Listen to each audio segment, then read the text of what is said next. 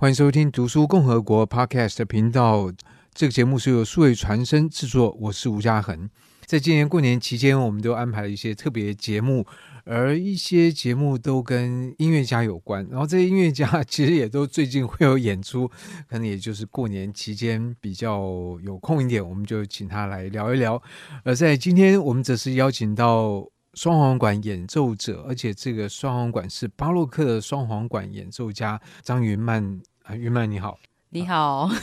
云曼，你们最近二月十八号会在台中的有麦咖啡会有一场都是巴洛克音乐的小型音乐会，算是一个非典型的音乐会，因为一般的音乐会我们会比如在比较正式的这个音乐厅里面，但这场是在咖啡的。楼上，上我想这个可能给大家一点概念。虽然所有发生在咖啡馆里面的音乐会，其实每一场长得都不一样。这几年也蛮好的，因为看到台湾有一些音乐家，特别是学习巴洛克音乐的这音乐家，回到台湾，然后把我们在唱片上面熟悉的巴洛克，用一种更活生生的方式。来在观众跟听众前面演出，所以你当年是怎么去接触到巴洛克的双簧管？因为很多学巴洛克音乐，他在台湾的学习都不是从巴洛克音这个乐器开始。对。其实那时候就是到德国念现代双簧管的硕士的时候，刚好我们的学校非常凑巧，有一位讲师是巴洛克专业的老师，然后也是我后来的教授。他那时候就会问我们现代班的同学有没有人有兴趣学巴洛克双簧管，因为我自己是非常喜欢学习新鲜的东西，然后我就说哦，我要去学，因为在台湾我也说在好像也没有这个部分可以接触，因为我在台湾我其实从小到大都是科班，但我从来没有接触过。我巴洛克双簧管这个乐器，我就去了上课，然后就发现，哎呦，这个东西跟我以前接触到的双簧管吹巴洛克音乐完全不一样。啊，我就诚实一点说，就是以前我对于吹巴洛克音乐不是这么的擅长。不，这是我觉得很普遍的状况，对。因为就说他，就是我吹起来，我觉得虽然他音很简单，但是他就觉得好像少了一些什么东西。那后来就是开始接触巴洛克的双簧管，然后用巴洛克双簧管去吹巴洛克音乐之后，我就发现哦，原来一切问题都解决了。对。虽然没有说，还是有其他就是需要练的部分，但是就觉得哇，原来真的就是因为乐器上真的差别太大了。用巴洛克的双簧管去吹巴洛克的音乐，你就觉得。啊，这个曲子才是他的曲子。对对对，就是说等于说，我们用啊，随便就用夸张一点讲法，我们今天用双簧管来吹唢呐的音乐，可能觉得怎么吹都觉得好像不太 不太对劲。对，但是用唢呐听，可能很多就觉得啊，这迎刃而解，它应该就是这样。其实我们这几天节目里面也安排了古钢琴家穆贝尔老师，他在讲到他最近学一般的钢琴，后来跟弹古钢琴，其实这两件乐器就是的确都可以弹。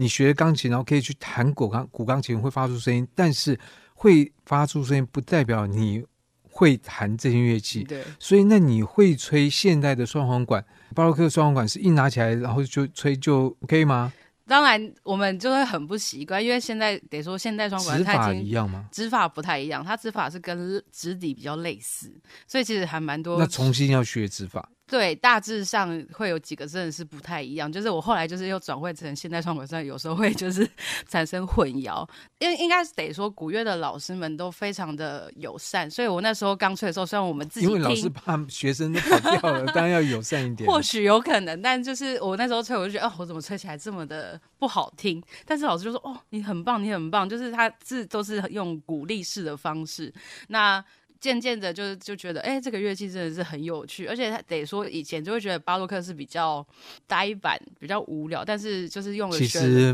不会，超级没有，就是哇，它是完全错觉，完全是一个不同的世界。然后，而且它其实我觉得它有时候还跟就是 jazz 的感觉有一点类似，比如说我们常常会有、啊、对即兴的部分啊，或者是说我们有一个叫做 inégale 就是。不平均，就是十六分的部分，那这个部分其实跟 Jazz 的那个哒哒哒哒哒其实也很类似，所以我得说就是真的是开启我的另外一个视野，然后就是真的爱上就是吹巴洛克的音乐，因为得说现代双簧管的时候，我吹比较自己喜爱的曲目是属于后浪漫或到现代那种炫技的部分，比如说得说就是说技巧应该很好啊。那个时候是真的蛮好的，现在就是换另外一个部分的另外一个领域的部分，所以那时候真的是比较喜欢吹后浪漫。那后来就是接触巴洛克双簧，就是觉得哇，原来就是因为真的是乐器上面的不同。毕竟经过这么多几百年的部分，它的声响，然后乐器的部分，那整个改变真的很大。大说实在，你直接用它吹的话，其实我觉得不是那么适合。我真的很推荐，就是大家如果真的有兴趣，就是吹巴洛克的音乐的话，或是你在巴洛克的音乐觉得哦，怎么会这么无聊的时候，我觉得或许你可以试试看换另外一个方法，这样整个你的眼界也开了，然后你的对音乐的想法也会增加很多。对，我觉得巴洛克音乐，但第一个就现在后，包括后来我们认为古典音乐很多东西，其实跟巴洛克的关系非常非常的大。所以你光是说掐头去尾，我们就专攻十九世纪的音乐，其实你是把根基给。砍掉了很多东西会那个，然后第二个就是说巴洛克音乐，当你现场听，而且特别是在比较小的空间听的时候，因为当年就是在这种王公贵族的家里面嘛，所以不是给大型的演奏的演奏厅来来设计的，所以当你回到一个，比如就像在有卖咖啡这样的一个比较小型的几十人的场合里面来听，那个就更接近回到它原本的一种样貌。先讲到就是你在。德国学巴洛克的双簧管，嗯，所以你是什么时候去德国？我是二零一七年到德国念现在双簧管，然后那时候就是跟着这个老师，这个老师也不是，因为他也不是常住在那个我读的城市叫 Würzburg，然后所以他就是比如说半个月会来一次，然后就是陆陆续续学，然后后来就真他也就是非常让我非常等于说非常信任我们，就是其实学没几个月。学校，因为我们学校其实是有古乐系的，那古乐系他们就会有所谓的歌剧的部分演出，因为我们学校的安排是就让你们上场，对，我们就上场，然后我就说啊，我不是才 就是好像还没有上手，然后我们就开始直接实战演出，但后来就是结果你这样没有吹错音吗？因为其实得说这种以前的歌剧双簧管其实就有点类似，也没有那么困难的，并不是，它完全就是有点小提琴 copy 过来的。就双簧管好像就取代，就好像是乐团里面小提呃弦乐的小提琴的部分，所以就很多那种快速音群的部分。那那时候老师当然就说：“哦，你们当然可以不要这么全部都吹，你们就是稍微节省，把重要的东西吹出来。”就有，当然我们一开始就是也是很认真，就是每一个就会慢慢练啊，把它练好。但是后来发现真的是也是说要需要经验的部分，所以就是后来就是有省略。但就是我觉得那是一个很好从实战直接去接触哦，这个音乐的。走向是怎么样？然后巴洛克时期那时候的音乐的感觉是怎么样？我觉得这是蛮奇特的一种方法，因为得说，如果而且也蛮刺激的，超刺激。因为这是那时候是哇，这个这么多快速音群，因为我那时候第一次演是韩德尔的阿基娜，然后他弦乐你就知道，就弦乐就是一堆十六分音符，但。用现在双管来说，可能或许简单一点，但也是蛮困难的。所以那时候真的是真的是蛮吓到的，但我觉得蛮有趣的，因为后来就是有遇到很多古乐的朋友，然后就发现，哎，大家好像真的就是。一下子就直接都是从实战下去去学习，然后就是大家就是老师都觉得哦，你可以，你可以，然后我们就说我真的可以吗？但是好像后来发现哦，上了就行。对对对，就是你上去越来越多次，你后来就觉得哦，我真的可以了。对对，所以你是二零一七年到德国，然后什么时候会结束这个学业？哦，二零一七年，因为我中间有一些自己个人健康因素的问题，我差不多。还是二零二零的时候学结束我的现代双簧管的最后一些学期，但是我同时就开始了我的巴洛克双簧管的硕士学位第一学期，这样子。可那时候这样不是碰到疫情吗？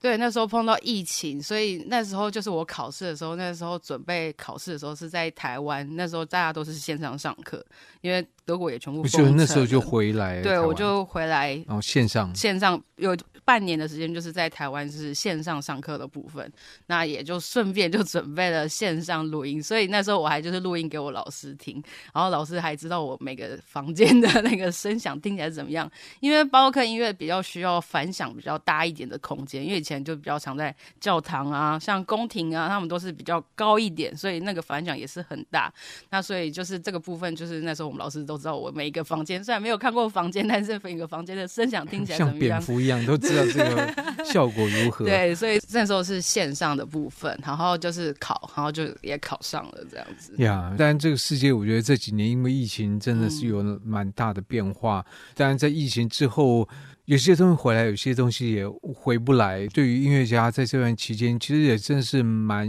蛮辛苦的。嗯、那所以你就是回呃念完之后，然后你就回到台湾这边来。那时候，因为其实正式开始念巴洛克双簧管学位的时候是二零二零年开始，就其实前面已经有接触了，所以后面其实开始有接所谓的哦，我们叫 MUCA，我想一下台湾叫呃 Case，就是开始鼓乐团，因为德国宗教的关系，所以他很常会需要演受难曲啊，然后圣诞神剧啊，所以那时候就其实我有开始跟着就是职也算职业的鼓乐团就开始有演出，所以其实。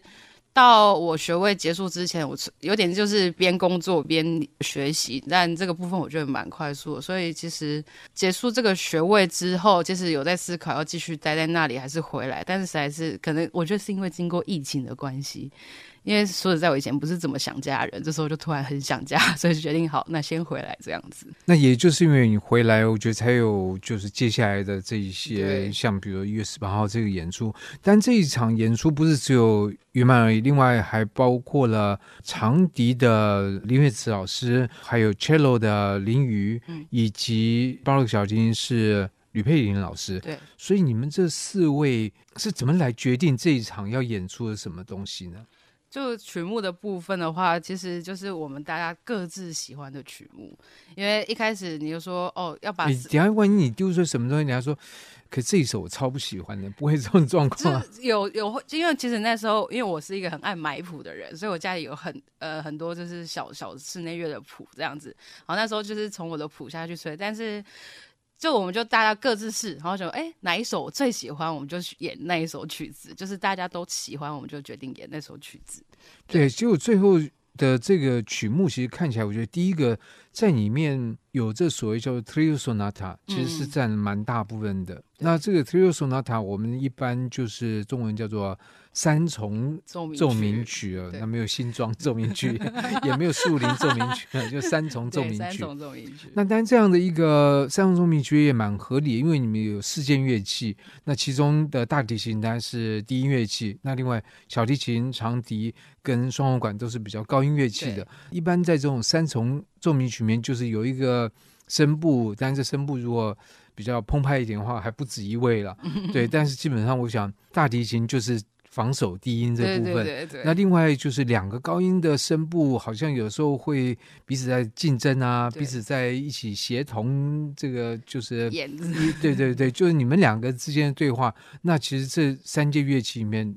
选两件其实都可以来做这个三重奏鸣曲。嗯、那另外就是在这里面也都蛮偏德国的这曲目，像这里面我们看到了匡兹，这个对于长笛的人来讲一定是听过这个这个名字。那另外像呃比较不熟悉的，可能就 Fasch 这位作曲家。嗯、当然，另外还有。泰勒曼，泰勒曼也是算蛮有名的热曼的作曲家，所以你们这个是有一个德系的色彩，当然也有法国啦。这次可能会有拉摩的作品。对对对，得说，因为刚才有说，就是曲目的部分是从我那边拿的，然后因为我是在德国学习，所以我的曲目得说就是比较偏德系一点。那法国的部分，因为我觉得法国部分是比较。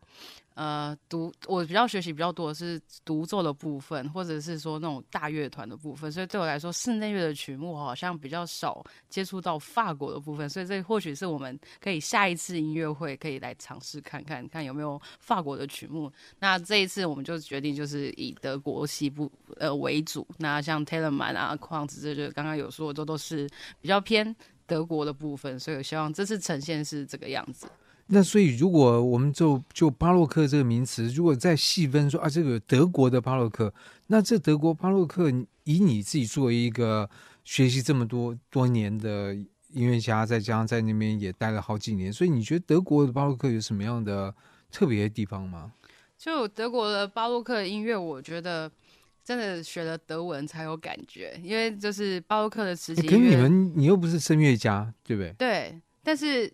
我觉得像讲话，像台湾人讲话，有人一听就知道哦，你是台湾人。然后比如说哦，你是香港人，那个语气、语言上也会真不一样。因为德国得说，它是比较一段一段、一段一段的感觉，就是说 ish, bin